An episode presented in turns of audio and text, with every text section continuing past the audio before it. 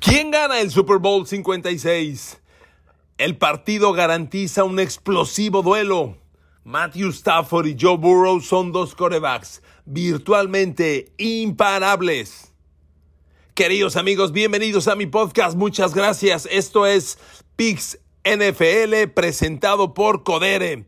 Hoy, Pix Super Bowl 56 presentado por Codere, la casa de apuestas número uno del planeta Tierra de la galaxia, del cosmos y mucho más. Bienvenidos queridos amigos, gracias por escucharme en todas las plataformas de redes sociales. Abrazo de Spotify, de YouTube, de Apple, Google, Amazon Music. A ver amigos, estoy abriendo mi página en codere.mx. Les recuerdo que si te abres tu página de Codere y te registras, Codere te regala 500 pesos para apostar en Super Bowl. Esta promoción solo es válida hasta el sábado 12 de febrero. Así que échale velocidad. 500 varos para apostar en el Super Bowl, por favor. Ya abrí mi página en codere.mx, aquí la tengo, yo ya estoy registrado. Le di clic a deportes y luego le di clic, ahora dice Super Bowl, ya lo hice y aquí tengo Super Bowl LB 156 y aquí lo tengo. Handicap Codere, Cincinnati contra los Rams. Administrativamente Cincinnati tiene, tiene la casa. Está más 4. Rams menos 4. Over-under estaba en 50, ya bajó a 48 puntos y medio. ¿Qué vamos a jugar? A ver, queridos amigos, primero, no veo manera de que la explosividad de Burrow, Jamar Chase, T. Higgins, Tyler Boyd, CJ Uzoma, Joe Mixon pueda ser frenada.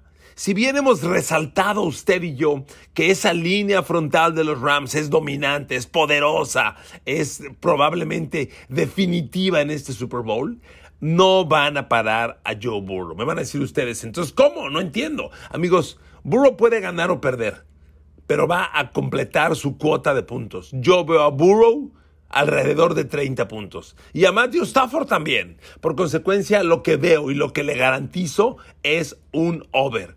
A ver, mi pick en el Super Bowl es over. Yo juego más de 48 puntos y medio entre Bengals y Rams. Los dos corebacks van a atacar violentamente.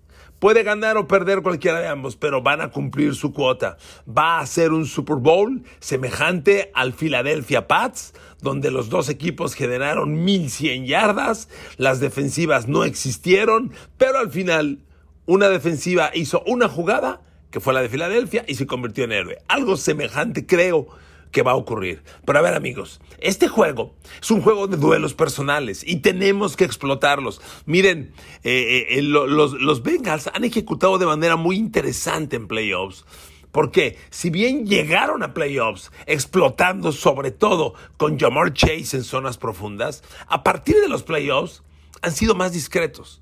No ha sido un Joe Burrow tan, tan explosivo, tan profundo. Miren, déjenme darles números. En playoffs, Jamar Chase no tiene recepción de más de 20 yardas. En playoffs no tiene recepción de más de 20 yardas. Y estamos hablando de tres partidos.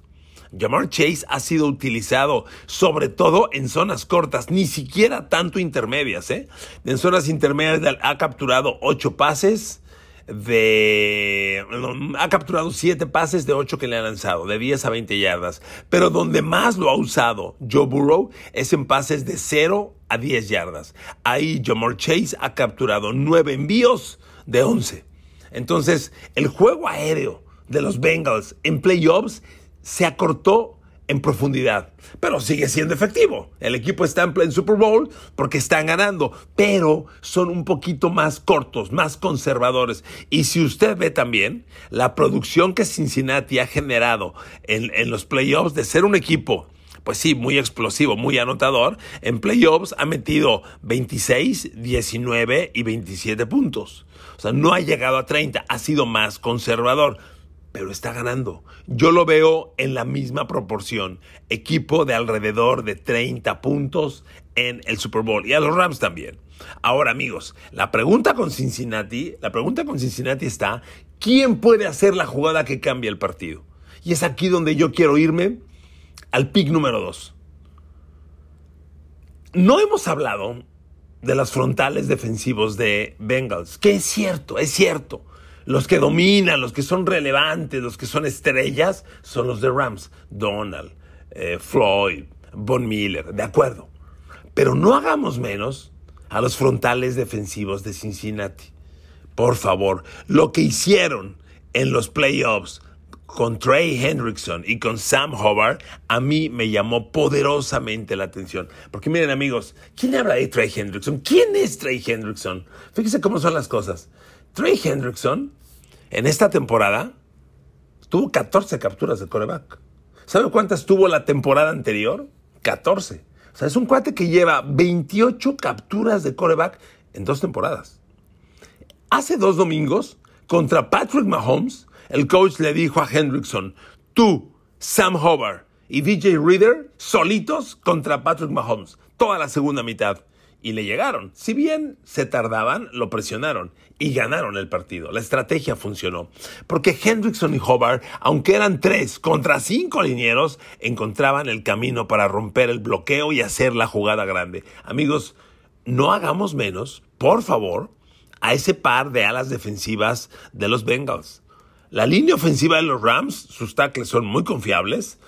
Andrew Whitworth de un lado, Ron Habenstein del otro, que es contra quienes se van a enfrentar este par de alas defensivas. Pero a ver, amigos, de, en toda la temporada regular, en toda la temporada regular, Hendrickson y Sam Hobart han jugado bien, han cumplido.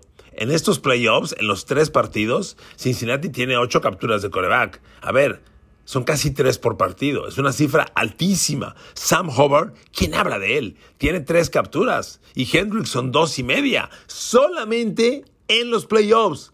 Héroes desconocidos. ¿Quién carajos habla de ellos? Y pueden convertirse en el factor X. Además, debemos recordar que son dos jugadores que en la temporada regular fueron sumamente rentables. Tanto Hobart como Hendrickson en los 17 juegos de temporada regular se combinaron para darle al equipo Hobart 7 capturas y media y Hendrickson, como le decía, 14 capturas. Oiga, son 21 capturas y media entre los dos. Es una cifra muy interesante. Yo siento, amigos, que este partido, se los, se los repito, va a tener una jugada, un par de jugadas grandes de la defensa. Yo no sé si una captura que provoque fumble recuperado y devuelto a touchdown. Yo no sé si un pick six. Pero si bien hay grandes personajes de Rams que no estoy haciendo menos, lo que le quiero hacer notar es no minimice a Sam Hobart y a Trey Hendrickson. Son dos jugadores con altísimo potencial, ¿de acuerdo? Y en el duelo personal contra los tackles ofensivos de los Rams, honestamente, no desentonan.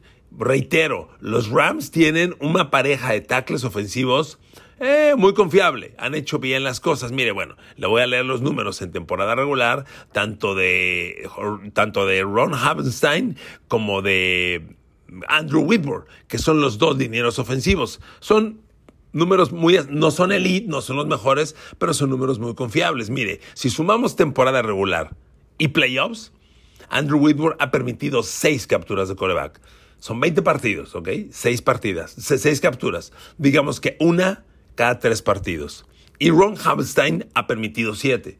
O sea, los números no son malos, son interesantes, pero tampoco es el mejor, son los mejores tackles de la liga, ¿de acuerdo? De hecho, Whitworth ha permitido seis capturas, tres golpes, 11 apresuramientos, 20 presiones. Y Havenstein tiene números poquito peores. 7 capturas, 6 golpes, 17 apresuramientos para 30 presiones al coreback. O sea, es una cifra alta. Y si nos metemos con David Edwards, los números que ha, que ha, recibido el guard del lado izquierdo, mmm, pues tampoco son maravillosos, ¿eh? David Edwards es el jugador que más presiones ha aceptado con 39, 6 capturas, 4 golpes, 29 apresuramientos. Y el y el centro, Austin Corbett, tiene 40 presiones permitidas. Donde más daño se le hace a los, a los Rams es por la zona interna.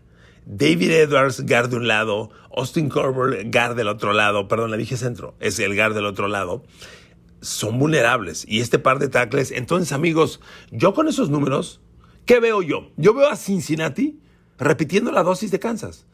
Tres frontales, presionando siete hombres, ocho hombres atrás. Siete, ocho hombres atrás, presionando solo tres, a veces cuatro. Punto. Y cuidado, si funcionó con Mahomes, yo no veo razones para que no funcione con los Rams. OBJ y Cooper Cup son una pareja imparable, estoy de acuerdo, pero por eso mi punto inicial. En este juego, los dos corebacks van a cumplir su cuota. Son corebacks de alrededor de 30 puntos por partido. Yo no veo el partido de menos de 27 para cada uno. Así se lo digo. Es mi apreciación. El lunes nos oímos y hacemos cuentas. Este, ¿le parece? Pero yo hoy lo veo a los dos alrededor de 27 y a una defensiva haciendo las jugadas grandes. Y es que en estos duelos personales hemos hablado mucho de que la línea ofensiva de los Bengals es muy mala. Y sí, es mala. Pero los números de Rams tampoco son excepcionales. Ahora, le tengo noticias de los Bengals. De acuerdo al reporte de lesionados, lo que dice cuando menos el equipo, todo indica que el gar derecho Jackson Carman, que es confiable, es muy respetable, va a jugar. Y eso implica que el terrible, el patético de Hakim Adeniji no juegue. Con Adeniji en el campo, Vengas trae una bronca severa. Ese muchacho el veneno es menos dañino para Bengals que Adeniji, así se lo digo. Pero parece que Adeniji no va a jugar. Jackson Carman está listo. Y esa es una buena noticia. El tema está con el otro tackle, con Jonah Williams. Yo no dudo, ni tantito, que Leonard Floyd y Aaron Donald van a atacar a Jonah Williams violentamente. Lo van a atacar. Aquí hay un problema. Cincinnati asegura que sí va a jugar el cerrado CJ Usoma. Está bien, es una buena noticia. Pero a ver, amigos, no está al 100%. Y yo, en el deporte profesional, en el deporte de alto rendimiento, a veces es mejor un suplente de menos nivel, pero al 100%, que un titular elite excepcional disminuido. Y Usoma no está al 100%. Es una baja durísima para los Bengals, violenta, pero no está al 100%. Y mire, en la cuota de receptor, a lo mejor puede ser cubierta, reemplazada por Drew Sample, que es, que es el segundo. El tema está como bloqueador. Van a necesitar a Usoma bloqueando para ayudarle de ese lado a Jonah Williams, que es el patético tackle izquierdo que tiene Bengals y que van a explotar tanto Leonard Floyd como Aaron Donald. Por ahí, cuidado.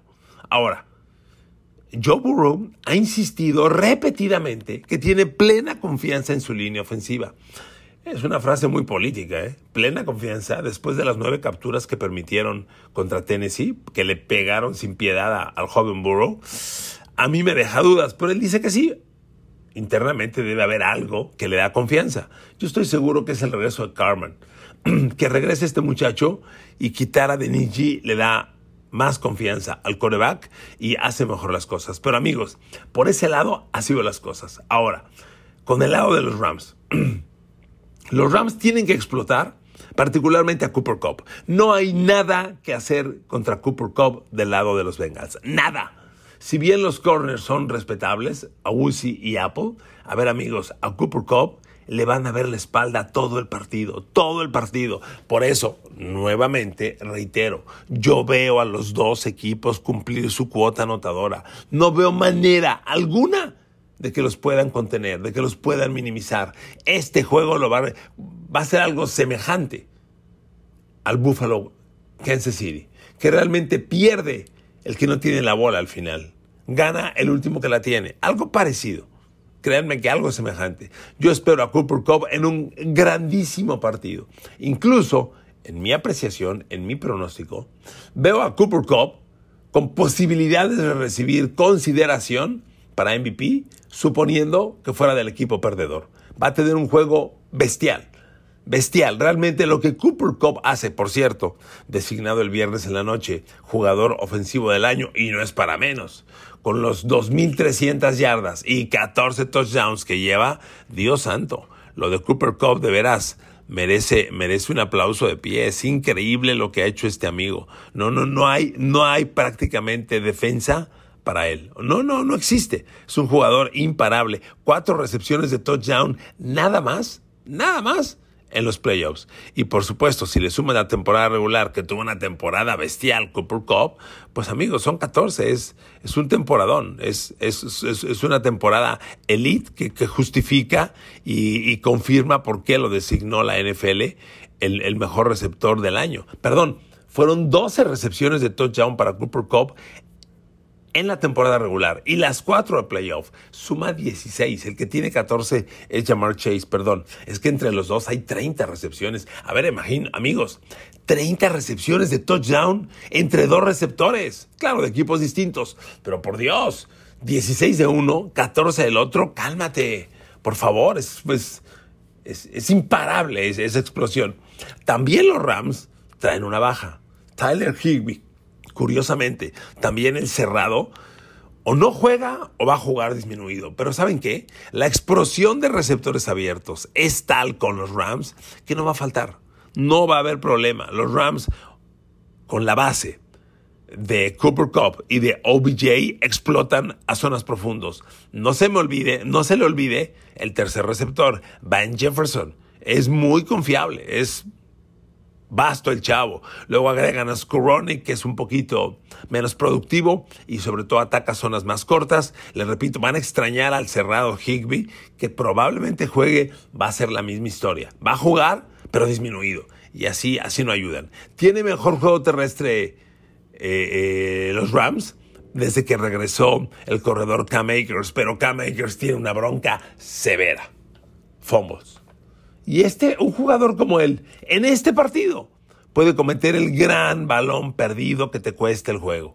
Porque este juego lo va a definir un balón perdido, un cambio de balón, un pick six, una jugada grande a la defensiva, pero una, nada más, porque lo digo por quinta vez.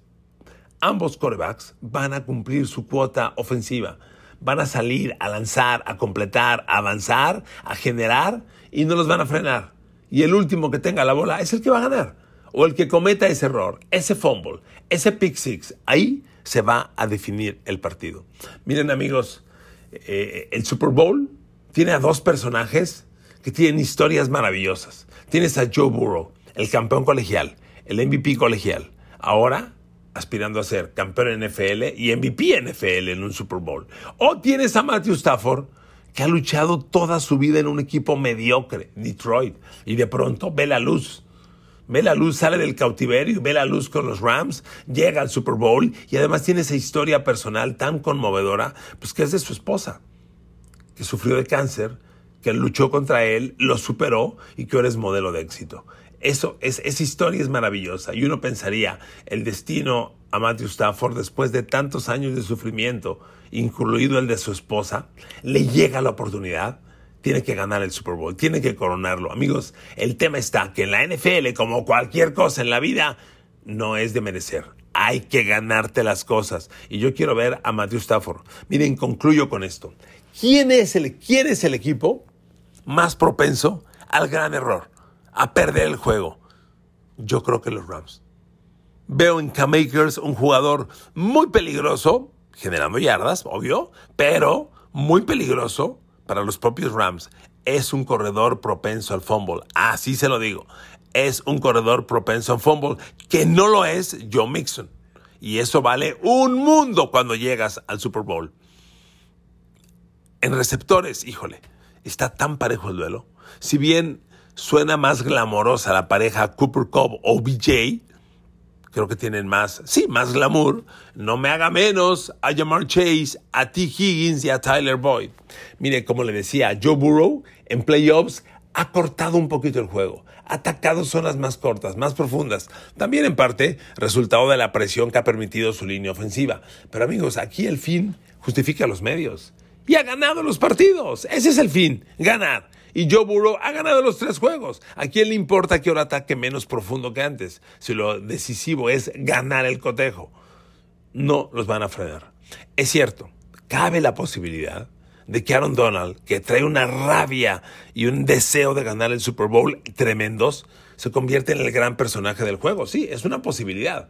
Pero amigos, honestamente, honestamente, no van a frenar a Burrow. No van a frenar a Stafford. Y el Super Bowl lo va a definir un cambio de balón, una jugada lamentable, un pick six, un fumble recuperado para touchdown, algo así es lo que va a definir este juego. Si me permite concluir con este otro pick, el segundo. Tener más cuatro a Bengals en el Super Bowl se me hace atractivo. Veo tan cerrado el juego que se me hace difícil pensar que uno de los dos le saque más de cuatro al otro. Y si tengo a Bengals más cuatro, lo tomo. ¿Ok? Así que, picks Codere para el Super Bowl 56. Yo tomo over de 48 puntos y medio y tomo a Bengals más 4. Queridos amigos, gracias por su compañía. Con este pick concluimos toda la temporada NFL. Ha sido un privilegio estar con ustedes. Claro que picks no se acaba. Ahora tengo picks NBA y, y, seguimos con el podcast todos los días en todas las plataformas. Pero con este pick concluimos la campaña que ha sido fascinante. Gracias por su compañía. Los quiero mucho. Que Dios los bendiga y agradezco mucho el favor de su sintonía. Hasta pronto. Éxito con Codere. Recuerden, si te si entras a la página oficial de Codere, te suscribes, tienes un regalo de 500 pesos para usar en el Super Bowl. Pero esta promoción termina el sábado. Pix NFL, presentado por Codere, agradece tu atención. Soy Enrique Garay, un fuerte abrazo, éxito, a ganar todos, mucha lana en el Super Bowl.